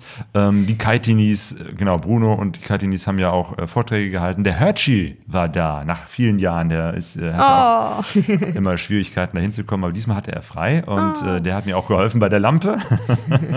die Diana war da, Dirk, ach, ich werde jetzt nicht alle Namen hier aufzählen, waren es echt super viele, super nette Menschen dort. Ja, ich meine, dieses Informelle, das ist ja eigentlich äh, das, weswegen man dahin fährt, ne? Oder sagen wir mal, äh, dieses Treffen, ne? Auf dem Platz, äh, zwischen den Zelten, an den Mopeds, das ist ja eigentlich für viele, viele das Wesentliche, warum sie dahin fahren. Aber es gibt ja auch ähm, immer ganz tolle Vorträge und Workshops. Was war denn in diesem Jahr so da? Äh, genau, Workshops, das finde ich nochmal besonders äh, gut, weil das gibt es nicht immer. Aber diesmal gab es auch wieder Workshops, zwei Stück, nämlich einmal von Ride for Hope, wie man eben halt Motorradreisen äh, und äh, einen guten äh, Zweck miteinander verbindet, also Charity-Veranstaltungen Ja. zum Beispiel macht Ride for Hope. Die machen so eine Geschichte, dass die Motorradreisen machen, geführte Touren, wo sie äh, AIDS-Projekte unterstützen, also teilweise zu den Projekten, zum Beispiel in Afrika, Südafrika, Namibia hinfahren, sich die vor Ort angucken und dabei Geld sammeln. Ähm, und einen anderen Workshop hat der Mario gemacht, nämlich über seine Himalaya-Reise. Wie, wie organisiert man das? Wie macht man das, äh, um in Indien, in Nepal unterwegs zu sein? Also hat von seinem Wissen direkt weitergegeben. Ähm, und ich finde, von solchen Workshops sollte es noch mehr geben, weil das spricht Ja. natürlich vor allem die Leute an, die eben halt jetzt nicht schon die, weiß ich nicht, fünf Weltreisen äh, hinter sich haben und die alten Hasen sind, sondern gerade solche, die sich vorbereiten wollen, die ein bisschen äh, Ideen aufschnappen wollen oder eben halt Informationen brauchen. Ja, Und, und- äh, das macht äh, nicht der äh, Ralf Wüstefeld zentral, sondern man muss selber sagen, okay, ich habe eine Workshop-Idee Mhm. und wenn ihr eine habt, dann geht zum Ralf hin, also schreibt ihn irgendwie eine E-Mail oder meldet euch bei Ja. ihm über Facebook und sagt ihm, hier, ich habe eine Idee, ich mache einen Workshop und biete das an. Und dann äh, baut der Ralf das in, in, in, ins äh, Programm mit ein. Ja, das muss ich sagen, ist beim HU, beim Horizons Unlimited, was ja ein anderes Motorradreisetreffen ist, bei dem wir oft schon waren, ein bisschen anders. Also da ist irgendwie, ähm, warum auch immer, ne, ob sich da der Organisator mehr drum kümmert oder ob es da mehr ähm, so eine Gewohnheit oder Tradition ist, dass da Leute Workshops anbieten. Auf jeden Fall finden auf dem HU immer, ja, viele Workshops statt. Sei es einfach ähm, so Elektrik-Workshops oder Reifenwechsel-Workshops. Ähm, wir haben da auch schon mal einen Workshop gehalten über, ähm, über was? Reisevorbereitung. Reisevorbereitung. Also wie plant man überhaupt eine größere Ja, Reise? genau. Und, und dann äh, gibt es da, ich weiß, ja doch, doch, es gibt auch immer so ein Women's Only ähm, Workshop oder Meeting, also wo sich nur Frauen, äh, Motorradreisende treffen, äh, wo ich eher so, erst so ein bisschen, naja, pikiert war und dachte, warum soll ich mich jetzt nur mit Frauen treffen? Aber es ist natürlich schon so, dass ähm, wenn sich Frauen alleine treffen im Kreis, dass da einfach ganz andere Sachen thematisiert werden, äh, als wenn das jetzt so ein Gespräch ist, wo Männer auch mit dabei sind, die ja oft dann so sprachführend sind. Nicht immer, aber ähm, oft. Also da finde ich das HU wirklich, also nicht besser, aber da ist es einfach ein bisschen, ähm, gehört es mehr dazu. So. Genau, und das, Ja. das könnte ich mir vorstellen, das äh, könnte Ja. auch äh, beim ähm, MRT mehr sein, aber da kommt es eben halt auch wirklich auf euch an. Also wenn ihr eine Idee Ja. habt, ähm, was ihr anderen Leuten erzählen könnt, dann macht daraus einen Workshop, das muss nichts Großes sein. Ja, und sagt dem Ralf hier, ich mache einen Workshop, weil dann kommt ihr ins Programm. Und die Ja. beiden Workshops waren auch, ich habe es im Nachhinein gehört, rappelvoll. Also das war auch wirklich Mhm. äh, gut angenommen. Schön. Und es ist ja so, muss man ja auch ehrlicherweise sagen, äh, der Ralf und der Speedy, die machen das ja ehrenamtlich. Das heißt, die haben Jobs. Von daher wird Ralf jetzt nicht noch ein Feld nach dem anderen öffnen, wo er sich drum kümmern muss, ne? Was ich auch super, super verstehen kann, ne? Also ist ja schon toll, dass er das MRT immer noch macht. Also von daher, ähm, stimmt, ist da Eigeninitiative gefragt. Genau, wie immer beim Thema Motorradreisen. Ja. Selber machen, das ist eben halt äh, die Sache. Und es gab äh, wieder ein paar richtig coole ähm, Vorträge. Genau, angefangen hat das Ganze mit Andreas Hülsmann, der ja eben halt auch da zum Kernteam gehört, äh, der auch die ganze Technik zum Beispiel in dem Saal macht. Driving Below Zero war sein Vortrag über eine Winterreise durch Sibirien. Ja, das ist ja sowieso irgendwie Sibirien, äh, der, die, die Ferne in Russland und so, das ist, das ist so sein Thema. Ja. Und, und wie er da wirklich auf Eisseen äh, unterwegs war mit seinem BMW-Gespann. Also wirklich äh, fantastische Geschichten und es, es wurde einem richtig kalt, wenn man dazugehört hat. Dann waren Ah, hast du jetzt auch? Habe ich dich jetzt angesteckt mit meinem Nein, nein, nein, um Gottes Willen.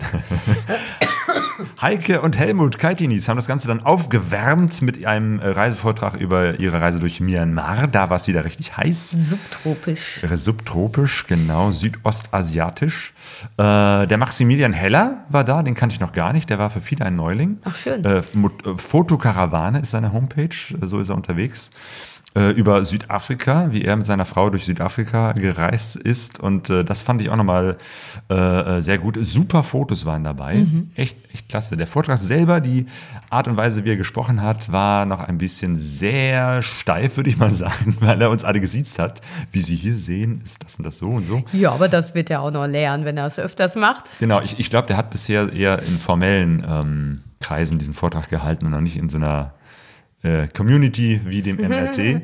Aber äh, was ich gut fand, war eben halt, dass er auch so ein paar soziale Themen angesprochen hat. Nämlich zum Beispiel, wie die Fischfangflotten äh, vor der äh, westafrikanischen Küste da irgendwie alles leer fischen. Und ne, man, er, Mhm. er hat eben halt die Fischer vor Ort getroffen, die eben halt jahrelang vom Fischfang seit Generationen gelebt haben. Und das ist jetzt ein Problem für die ist, dass sie kaum noch Fisch fangen. Oh ja. Äh, und das nicht nur einfach so, ja, die armen Leute haben keinen Fisch mehr, sondern die Zusammenhänge erklärt hat. Warum haben die keinen Fischfang mehr? Das hängt nämlich zusammen mit den europäischen Fi Fischfangflotten, die Ja. da vor der Küste alles wegfischen im Riesenstil. Ja. Äh, und dann, äh, ja, sagen wir, ach, die armen Afrikaner haben keinen Fisch mehr. Und äh, das äh, war nochmal ganz gut hinzuweisen, dass es auch im Zusammenhang mit uns äh, und unseren europäischen äh, Fischereiflotten zu tun hat. Also ich finde das immer wichtig in solchen ähm, Vorträgen oder bei solchen Reisen erfährt man ja eine ganze Menge über so ein Land und man kriegt man einen ganz anderen Einblick und äh, wenn man das auch in deinem, so einem Vortrag auch so mit, mit rüberbringt. Der Bruno hat natürlich auch einen Vortrag gehalten, den ich jetzt nicht gesehen habe. Genau, der Bruno war da und Dreck muss man schmecken, war sein Motto äh, über seine Reise mit dem Aufspurteam, seinen Freunden äh, durch Georgien. Den, den Vortrag an sich, äh, den ersten Teil, den haben wir ja schon mal gesehen. Demnächst äh, wird er noch einen zweiten Teil machen. Und er wird im nächsten Jahr auch bei uns im Lara-Feuer, unserer Veranstaltung in Duisburg, äh, auch den Georgien-Vortrag dann in voller Länge, anderthalb Stunden zeigen. Genau, beim MRT, das sind immer so kurze Vorträge, so halbe Stunde, 20 Minuten, halbe Stunde. Und die sind immer, machen so einen Appetit auf die längeren, größeren Vorträge. Auch der Andreas äh, Hülsmann wird seinen Vortrag in voller Länge demnächst auch beim Petschmann in Wuppertal zeigen. Also das sind alles so kleine Appetithäppchen, die aber auch großen Spaß machen. Genau, das ist immer im großen Saal und davor und danach ist man wieder draußen äh, auf der Wiese, beim Lagerfeuer, an den äh, Fressständen, am äh, Bierstand. Dann ist wieder das große Erzählen oder eben halt abends auch die Band, die da spielt und, und das Ganze drumherum, die tausend Begegnungen und bis tief in die Nacht steht man dann am Lagerfeuer, erzählt sich was und am Sonntagmorgen war ich total heiser. Hat sich das so angehört wie ich jetzt. Ja, genau, genau. So, äh, als ob ich äh, gesoffen und geraucht hätte, was ich aber überhaupt nicht gemacht habe. Naja, wer weiß das schon. nee, aber ähm, was toll war, ihr hattet echt Glück mit dem Wetter, weil das Wetter war, was angesagt war. Der Wetterbericht war ja echt ein bisschen mies, ne? Mit Genau, Regen und so. genau. Es war eigentlich angesagt, klar, Freitag sollte es schönes Wetter geben und das war auch. Die Anreise war super. Mhm. Ne? Irgendwie knapp über 20 Grad, bisschen bewölkt, aber, aber, aber kein Regen und das ist ja das Beste für Motorradreisen. Aber Samstag, Sonntag sollte es regnen und da haben wir uns echt schon irgendwie gedacht, scheiße, irgendwie Motorradklamotten, Regen, Jacken dabei und so. Aber es hat irgendwie nur kurz geregnet, einmal, da waren wir alle im Saal, ich habe das gar nicht mitbekommen. Und vor allem am Sonntag ähm, war wieder Sonnenschein äh, und, und es war gar nicht so kalt. Und ich habe mein Zelt im Trocknen wieder abgebaut, Hey. was total klasse war.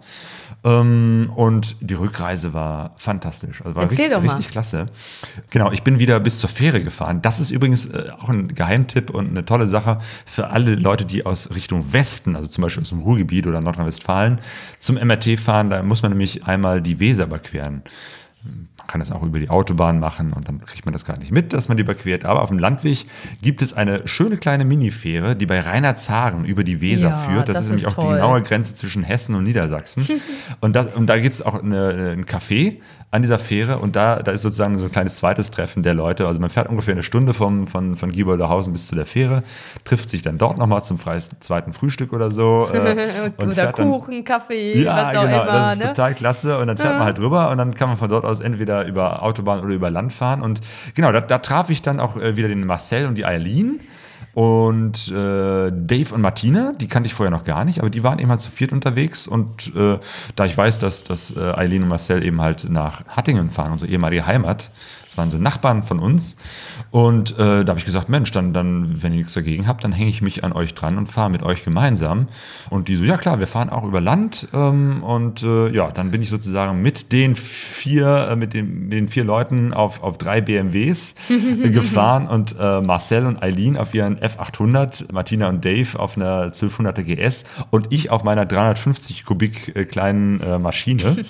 Das war schon eine Herausforderung, weil die sind echt flott gefahren. Oh ja. Ja. Es war alles Landstraße, also nie äh, viel mehr als 100, aber ein ordentliches Tempo drauf. Aha. Und ich habe die ganze Zeit mitgehalten. Da bin ich echt.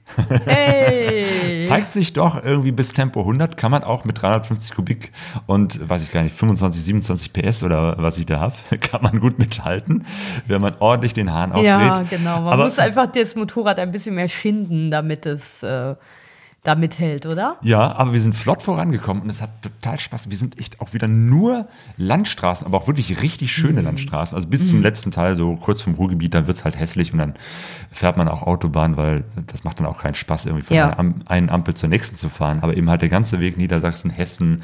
Also es ist, äh, hat großen Spaß gemacht. Äh, zwischendurch haben wir auch noch mal irgendwann im Restaurant gehalten, wo wir dann auch gemeinsam gegessen haben.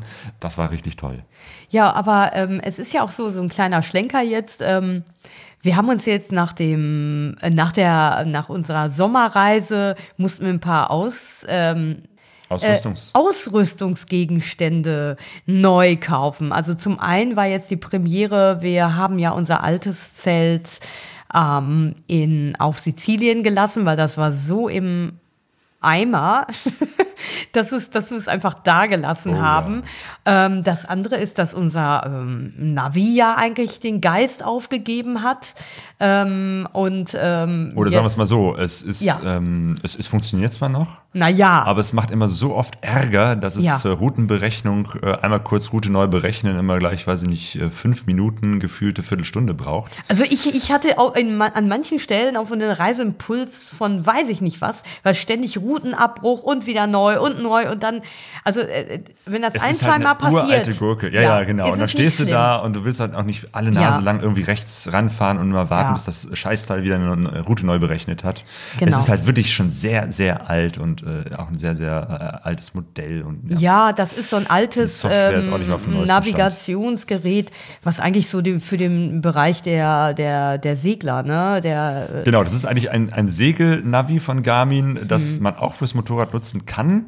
du bist zwar nicht über Wasser gefahren, ja, nur auf der Fähre, aber sonst Ja. hat es dich nicht irgendwie irgendwo Ähm, hingeleitet. stimmt. Also neues Navi, neues Zelt. Ähm, äh, direkt Ja, und wie war's? Äh, sag doch mal. Ja, klasse. Also das äh, neue Navi, ich habe jetzt ein Garmin, Garmin 396, glaube ich, heißt das. Es gibt ja die 3er und die 5er Serie oder 6er Serie, 5er Serie. Ja. Äh, das kleine und das große. Ich habe es von dem, von dem kleinen Sumo, ähm, das 396er, gekauft. Und es gab schon mal eine, eine, eine Zeit, wo ich mich damit intensiv beschäftigt habe. Ähm, und jetzt nochmal äh, habe ich geguckt. Also es ist einfach das Ding, dass Navis von Garmin zwar einerseits äh, so die besten sind, weil man alle möglichen anderen Softwares beziehungsweise Karten draufladen kann. Das ist der Vorteil. Der Nachteil ist, dass die immer wieder Ärger machen. Also es gibt viele Leute, die sagen, ich habe hier ein nagelneues Navi von Garmin gekauft und es ist trotzdem wieder kaputt gegangen oder stürzt ab oder, oder hat irgendwelche äh, Probleme. Ich kaufe sehr gerne Dinge gebraucht. Ähm, sehr, sehr viel bei eBay Kleinanzeigen. Aber bei dem Navi äh, wusste ich, okay, bei Garmin, das gibt eben halt öfter mal Ärger und deswegen wollte ich unbedingt eins Mhm. haben, was noch Garantie hat und habe deswegen haben wir ein, halt ein neues gekauft und ähm, ja, also erster Test hat wunderbar funktioniert. ähm, das einzige ist, dass ich noch nicht äh, dazu gekommen bin, eine Stromversorgung äh, an die Batterie äh, das Navi anzuklemmen. Das heißt, ich bin die ganze Zeit auf Akku gefahren und der Akku hält dann doch nicht so lange. Also ne, von hier Ruhrgebiet bis nach Gieboldehausen ist man locker sechs Stunden unterwegs und sechs Stunden äh, da ist kommt der Akku schon äh, an seine Grenzen. Weshalb ich mich dann ausgeholfen habe mit einer Powerbank. Also das geht auch, Ah. dass man das Navi an eine Powerbank anschließt. Wo Ähm, hattest du die denn dann? Im, Im Tankrucksack? Genau. Ah, okay. Genau, und das war eigentlich auch das Gute, dass ich dann zwischendurch, und ich habe es zwischendurch auch ausgeschaltet. Also wenn man weiß, Mhm. irgendwie jetzt geht's hier, weiß ich nicht, äh, 20, 30 Kilometer nur geradeaus, dann schalte ich es halt ab und weiß dann ungefähr, dann, dann schalte ich es wieder ein, äh, weil dass ich jetzt geradeaus oder einfach der Straße folgen muss, dafür brauche ich kein Navi. Äh, und das war das Gute, als ich auf der Mhm. Rückfahrt dann mit, mit äh, Eileen und äh, Marcel äh, unterwegs war, dass ich dann einfach sagen konnte, ihr fahrt vor, ich fahre hinterher. Genau, und das Zelt, äh, unser altes Zelt hat jetzt echt nach, nach mehreren äh, Geschichten, wo wir das immer wieder äh, Probleme hatten, Oh äh, dass ja. es mal undicht war, dass die, das Zeltgestänge zu groß war, dann gebrochen ist und so. Jetzt war es echt so weit, dass wir gesagt haben, das Ja. reicht. Es Äh, hat aus den letzten her. Löchern gepfiffen. Und ich war auch nicht, ähm, also es war ja jetzt ein Tunnelzelt und ich muss sagen, ich habe mich da nie, nie richtig mit anfreunden anfreunden können. Ähm, einmal ist ja die Geschichte bei Tunnelzelten, dass man viel mehr auf dem Untergrund, auf einen guten Untergrund angewiesen ist bei den, als bei den Iglo-Zelten, weil du ja wirklich ähm, äh, die stehen ja nicht von selber. So, Genau, man muss es immer Man muss es abspannen, abspannen. vorne und hinten. Ich meine, jetzt ist es so, dass man in den meisten Fällen eigentlich doch irgendwie einen gnädigen Untergrund findet. Aber ich weiß, dass wir das schon mal hatten auf dem, ähm, wo war das, auf dem TFF, auf dem Tanz Folk, Folk Festival in Rudolstadt. Da war irgendwie so Kies. Ähm, ne? Und da Das hatten wir jetzt auf unserer nicht. letzten Reise, hatten wir das auch ein paar Ja, Mal, ja. äh, dass der Untergrund einfach so hart war, dass wir da ähm, Ja. nicht wirklich einen, einen Hering ähm, in die Erde bekommen haben. Ähm, und dann, natürlich, wir haben immer irgendeine Lösung gefunden, sei es, dass wir dann eben Mhm. halt die, äh, einen Baum gefunden haben oder eine Stange, die da in der Nähe war oder notfalls auch die Motorräder so hingestellt haben, dass man äh, an den Motorrädern äh, die, ähm, die, die Leinen befestigt hat. Was immer doof ist, wenn man dann sein Zelt aufbaut und dann mit dem Motorrad nochmal irgendwo äh, rumfahren will, dann das wieder anders lösen muss. es gibt immer eine Lösung, aber es ist halt doof. Äh, Genau. Und jetzt, jetzt haben wir gesagt, okay, wenn wir eh ein neues Zelt brauchen, jetzt haben wir wieder ein äh, Iglo-Zelt, Ja. ähm, also ein selbststehendes Zelt, wo man das abspannen äh, kann, wenn man das möchte, um eben halt so ein bisschen das, das Vorzelt auch äh, Spannung zu haben oder wenn es Ja. mal windet. Aber Und- grundsätzlich steht es erstmal von selbst und das ist schon mal ganz gut. Genau, und was mir auch bei dem Tunnelzelt nicht gefallen hat, also jetzt vor allem, wenn man in, in warme Länder fährt oder in Ländern, wo es warm ist halt, und zu der Jahreszeit, das war jetzt so, auf Sizilien war es ja wirklich tierisch brütend heiß und Weit ähm, über 35 Grad. Genau, und wir hatten, haben ja ein Zelt, ähm, also das Tunnelzelt hatte nur nach vorne hin eine Öffnung, hinten war es zu. Und, und das heißt, es war keine Möglichkeit, irgendwie äh, so einen Luftdurchzug zu machen. So, das heißt, es war super heiß, du konntest das Oberzelt nicht abnehmen, weil es ja ein Tunnelzelt ist und äh, du konntest auch nicht hinten irgendwie was aufmachen und dann äh, querlüften. So, das heißt, wir, wir haben da echt ja, total geschwitzt. Also ich meine, das, das kann man bei super heißen Jahreszeiten und Ländern natürlich nicht verhindern, aber ich glaube, dass da jetzt dieses ähm, Iglo-Zelt, was wir haben, könnte ich mir vorstellen, dass es damit einfach wieder besser geht. Genau, darauf haben wir geachtet. Man kann, es hat äh, zwei Türen oder Öffnungen. Man kann es vorne und hinten Mhm. Eingänge. aufmachen, sowohl, sowohl äh, von innen als auch von außen. Also man kann es komplett so machen, dass einmal der Wind quer richtig durchlüftet. Ähm, und es hat eben halt ähm, vorne einen Eingang ähm, mit, mit Vorraum und hinten. Sodass man eben halt sagen kann, das eine ist halt Ein- und Ausgang Mhm. und das andere ist jetzt nur für Gepäck.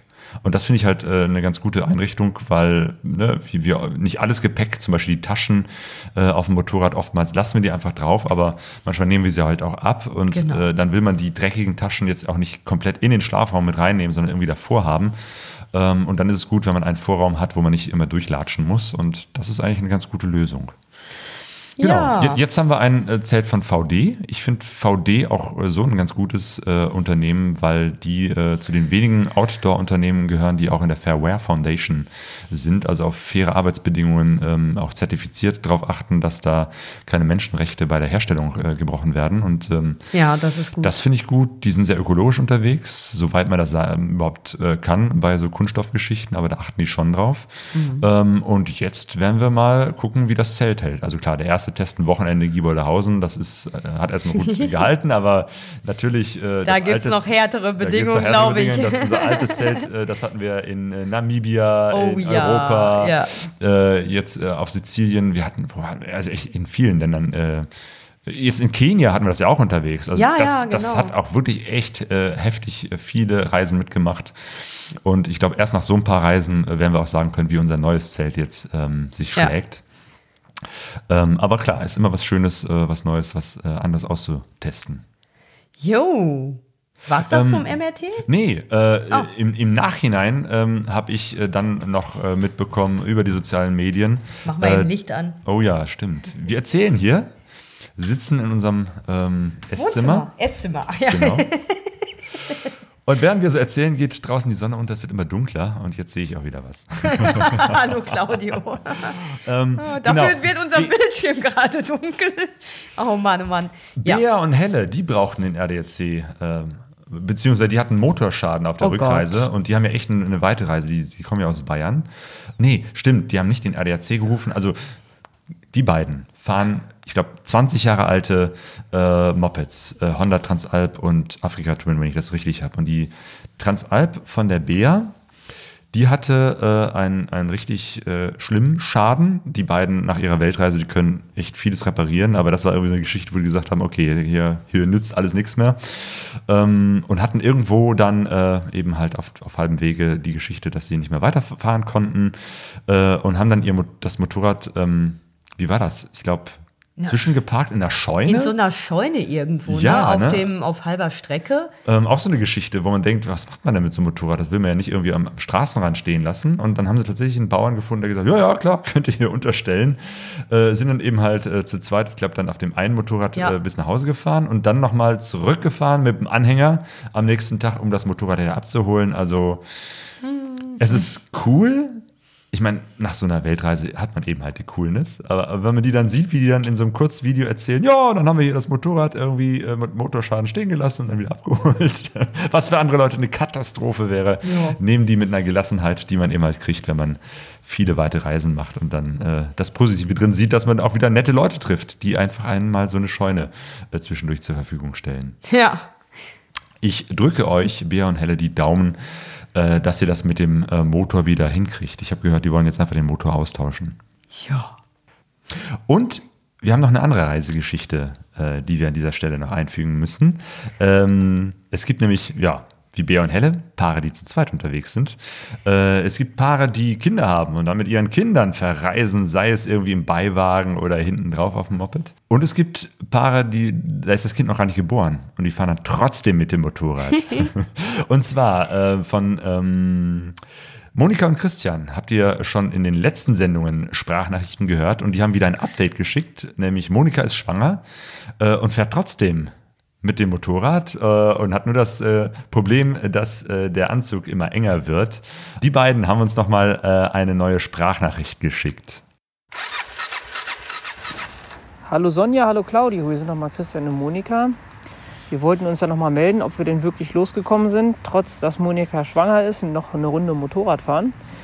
Äh, Moni ist jetzt im sechsten Monat und wir können euch sagen, das funktioniert alles ganz gut. Das berichtet mal Monika, so wie es ihr ergangen ist. Ja, also wir sind jetzt seit einer Woche unterwegs, ähm, sind 2000 Kilometer ungefähr gefahren, ähm, sind über von Hannover aus nach Mannheim, über Saarland und Luxemburg ins Bergische Land. Da waren wir jetzt am Wochenende auf dem Motorradtreffen von Christians alter Firma. Und ja, zurzeit habe ich die fünfte Leihkombi an. Äh, die wird von Tag zu Tag dann doch enger. Deshalb haben wir beschlossen, wir fahren jetzt wieder gen Heimat. Noch 100 Kilometer, dann sind wir wieder zu Hause, weil ich befürchte, dass entweder morgen oder spätestens übermorgen wird die Kombi nicht mehr passen. Also, wenn wir zu Hause sind, ist die Saison dann erstmal für dieses Jahr für mich gelaufen. Ja, wir stehen jetzt hier gerade an der Weser, machen hier gerade an der Tonneburg eine kleine Pause und ähm, ja, fahren jetzt wieder ab weiter Richtung Hannover. Ja, dann wünschen wir euch viel Spaß auf dem MAT und bis denn. Tschüss! Wir freuen uns immer, wenn ihr uns eine Sprachnachricht oder einen Audiokommentar zusendet. Ja, wie ihr das machen könnt, äh, ist äh, geschrieben äh, bei uns unter Kontakt. Ihr könnt uns einfach eine Sprachnachricht aufnehmen und per E-Mail schicken oder per WhatsApp. Da kann man ja auch was einfach aufsprechen und verschicken. Die WhatsApp-Nummer findet ihr eben halt auch unter pegasoreise.de slash Kontakt. Und ja, wir verlosen auch hin und wieder was, wenn wir was haben. Und wir haben diesmal das Buch von dem Mario Steiner Ab in den Himalaya. Mhm. Und äh, da haben sich verschiedene Leute drauf beworben oder ja, wollen dieses Buch haben. Und zwar ist das die Carola und der Hörchi Genau. und Monika und Christian. Genau, Carola und Hertschi haben uns ja in der letzten Sendung schon Sprachnachrichten äh, geschickt und die kommen äh, jetzt auch in die Verlosung mit rein und natürlich äh, Monika und Christian mit ihrer jetzigen äh, Sprachnachricht und wir haben was vorbereitet, nämlich Lose. Und ähm, natürlich, das könnt ihr jetzt nicht sehen, aber wir bezeugen natürlich, dass wir sehr neutral, so neutral wie die Schweiz sind, ähm, die Zettel schön gefaltet haben und ich ganz unparteiisch ähm, einen Zettel ziehe. Oh, das ist schwierig, aber ich habe einen Und was steht auf dem Zettel? Einen Moment. Auf dem Zettel steht Herchi. Hey. Herchi, du hast das Buch ab in dem Himalaya. Ach Mist, das hätten wir Äh, eigentlich auch schon gewonnen. auf dem MRT machen können, weil da war Mist. Mario da und Herchi war da. okay, jetzt müssen wir das so machen. Ähm, Herchi, äh, ich, ähm, weil das Buch äh, verschickt ja der Mario von sich aus. Das heißt, Herchi, schick uns am besten einfach nochmal deine Adresse. Irgendwo habe ich die auch, aber genau, schick sie uns nochmal zu. Ich schicke sie weiter an den Mario und dann kriegst du aus Österreich das Buch zugeschickt. Ab in den Himalaya von dem Mario. Ja, herzlichen Glückwunsch. Herzlichen Glückwunsch. Jo, wir haben äh, für die nächsten Nachrichten kein Buch zur Verlosung. Trotzdem seid ihr herzlich eingeladen, uns einfach so zu grüßen, irgendwas zu erzählen äh, oder einfach nur Hallo zu sagen oder auch Kritik zu üben an unserem Podcast. Wir freuen uns über Rückmeldungen, wenn sie sie uns zuschickt. Ja, meldet euch. Schickt uns was zu. Mal gucken. Äh, Im Moment arbeite ich äh, noch dran. Vielleicht kommt das schon als äh, nächster Podcast oder vielleicht im Laufe der nächsten Sendungen. Ähm, nämlich eine ausführliche Reisegeschichte von unserer Reise, die wir jetzt diesen Sommer gemacht haben. Unsere erste Abendlandtour, die besagte Reise nach Sizilien. Ja, das ist jetzt auch schon wieder ein paar Wochen her, aber wir haben ja bis jetzt noch nicht ähm, in keinem Podcast darüber gesprochen. Ne? Ähm, boah, wir sind ja hier aufgebrochen in den Sommerferien auf unseren beiden Yamahas, Yamaha SRs und ähm, wir sind dann über mehrere Länder nach Italien, Sizilien gefahren, nämlich über natürlich durch Deutschland, Frankreich, ähm, der Schweiz. Äh, wir sind durch die Alpen gefahren, dann nach Italien gekommen. Ja, und das war äh, schon wirklich, ja, echt eine ganz, ganz tolle Anreise nach Sizilien. Ne?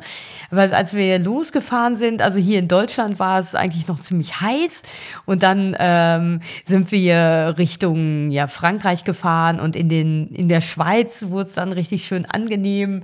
In den Bergen, da war es auch noch schön sonnig, das Wetter war super, aber ähm, es war alles sehr angenehm. Ja, und Italien hat uns dann so eine richtige Hitzefront äh, erwischt und war auch die ganze Zeit, wirklich die ganze Zeit bis zum Ende unserer Reise waren wir eigentlich bei Temperaturen über 30 Grad unterwegs und aus der Entfernung denke ich jetzt so, uiuiui, da mussten wir einigen. Schweiß lassen. Nein, aber abgesehen davon war das echt eine, ja, eine tolle Reise. Ja, und eine Reise wieder mit ganz vielen interessanten Begegnungen. Ja. Wir haben äh, alte Bekannte wieder getroffen, äh, neue Menschen kennengelernt. Ähm, wenn man auf Sizilien ist, kommt man um das Thema äh, Flüchtlinge nicht drum herum, weil das ist eben halt der Punkt, wo aktuell ja ganz viele Menschen äh, Europa ähm, betreten nach einer Anreise übers Mittelmeer. Ja. Wir haben dort auch Flüchtlinge getroffen. Mit einem waren wir auch in Palermo unterwegs. Wir haben Einrichtungen getroffen, die Menschen unterstützen, die eben halt da gerade ankommen, um ihnen zu helfen. Also das war echt auch Mhm. eine ja, etwas politische Reise. Und es ist der erste Teil einer größeren Etappenreise, die wir vorhaben, nämlich äh, unter dem Motto Abendland äh, wollen wir in den nächsten Jahren Schritt für Schritt Europa bereisen Mhm. und auch die etwas entfernteren Ecken von Europa, also nicht nur die Europäische Union, sondern auch so ein bisschen drumherum äh, gucken, äh, was eben halt alles noch zu Europa gehört. Und dazu fahren wir immer ein Stück mit dem Motorrad oder mit den Motorrädern lassen die irgendwo stehen und fahren im nächsten Jahr dann weiter, um immer diese große weite Anreise äh, uns zu sparen. Und ja, jetzt ist das sozusagen der erste Teil. Und wie gesagt, darüber haben wir äh, ganz viel Material, äh, Podcasts, Geschichten, ähm, äh, Geräusche, O-Töne, Interviews gesammelt. Und da mache ich irgendwann demnächst eine Hörgeschichte, die wir dann auch hier veröffentlichen werden. Und damit ihr das äh, nicht verpasst, unsere Folgen, unsere Podcasts, unsere Sendungen, ähm, könnt ihr diesen Podcast abonnieren mit einer Podcast-App. Ja, ihr findet uns auf iTunes, auf Spotify und überall da, wo es Podcasts gibt. Äh, oder was ihr auch machen könnt, äh, ist unseren Newsletter abonnieren. Das haben wir noch erst vor ein paar Monaten eingerichtet. Äh, wenn ihr auf unsere Seite pegasoreise.de geht, äh, slash Newsletter, äh, könnt ihr euch da eintragen und bekommt dann immer, wenn eine neue Sendung draußen ist, ja, einen Link dazu und ein paar Infos, Tipps etc. äh, zugeschickt und die ganzen Shownotes. Genau, weil dann, dann findet ihr das. Genau, Shownotes ist auch nochmal ein wichtiges Ding auf unserer Homepage pegasoreise.de schreiben wir auch äh, immer auf, äh, wenn es irgendwelche Links gibt zu Menschen, die wir interviewt haben oder zu Ereignissen, Orte etc. Wenn es dazu weitere Infos im Netz gibt, äh, dann findet ihr sie dort. Ähm, genau, deswegen pegasoreise.de, die Seite, wo ihr uns findet. genau. Ja, Ja. Bleibt uns nur noch, uns von euch zu verabschieden. Wir sagen, wenn ihr noch unterwegs seid, gute Reise Gute Reise. und macht's gut. Tschüss, bis bald. Ciao. Wir sind alle auf der Reise, doch keiner weiß, wohin es geht. Alle auf der Reise. Wir sind alle auf der Reise, Zeichen. Wir sind alle auf der Reise, alle Motor. Wir kennen uns nicht, sitzen doch Pegasoreise.de